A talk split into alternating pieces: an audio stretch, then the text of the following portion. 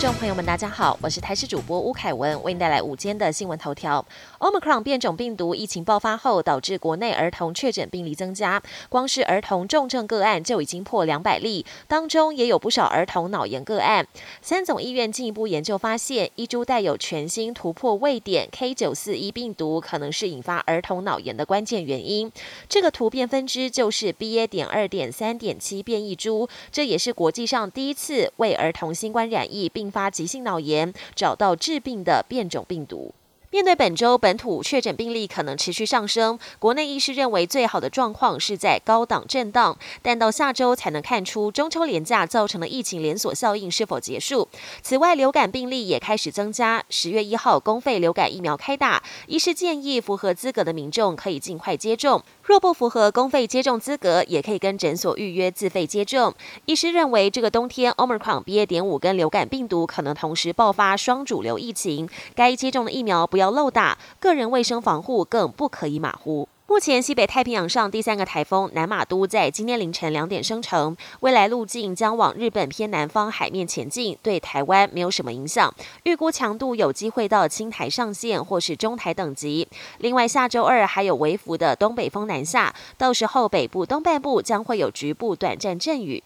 国际焦点：美国参议院外交委员会十四号即将审议台湾政策法案。在此之前，白宫重申了挺台立场。白宫国安顾问苏利文先前对台湾政策法案的部分内容表达担忧。对此，白宫国安会发言人科比表示，行政部门正与国会讨论这项法案，但因为法案仍在研拟中，因此他们不便多谈。不过，强调拜登政府不断加深与台湾的往来和支持。像是一周前，美国就宣布了一项超过十亿美元。对台军售案，而美国未来也将坚定支持台湾自我防卫。继二零二零年之后，亚美尼亚跟亚塞拜然十三号凌晨再度爆发大规模的边境冲突，双方都指责对方率先开火。亚美尼亚宣称亚塞拜然意图进犯边境，还动用火炮、无人机，还有大口径武器攻击亚美尼亚六处军事阵地，造成四十九名士兵死亡。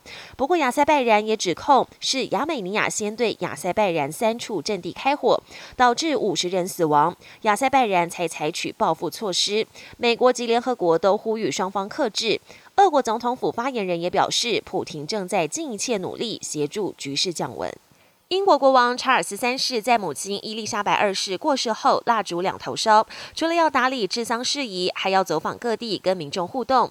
十三号，查尔斯三世来到北爱尔兰，在王室的行宫希尔斯堡签到留念时，用来签名的钢笔漏水，墨水还沾到他的手上。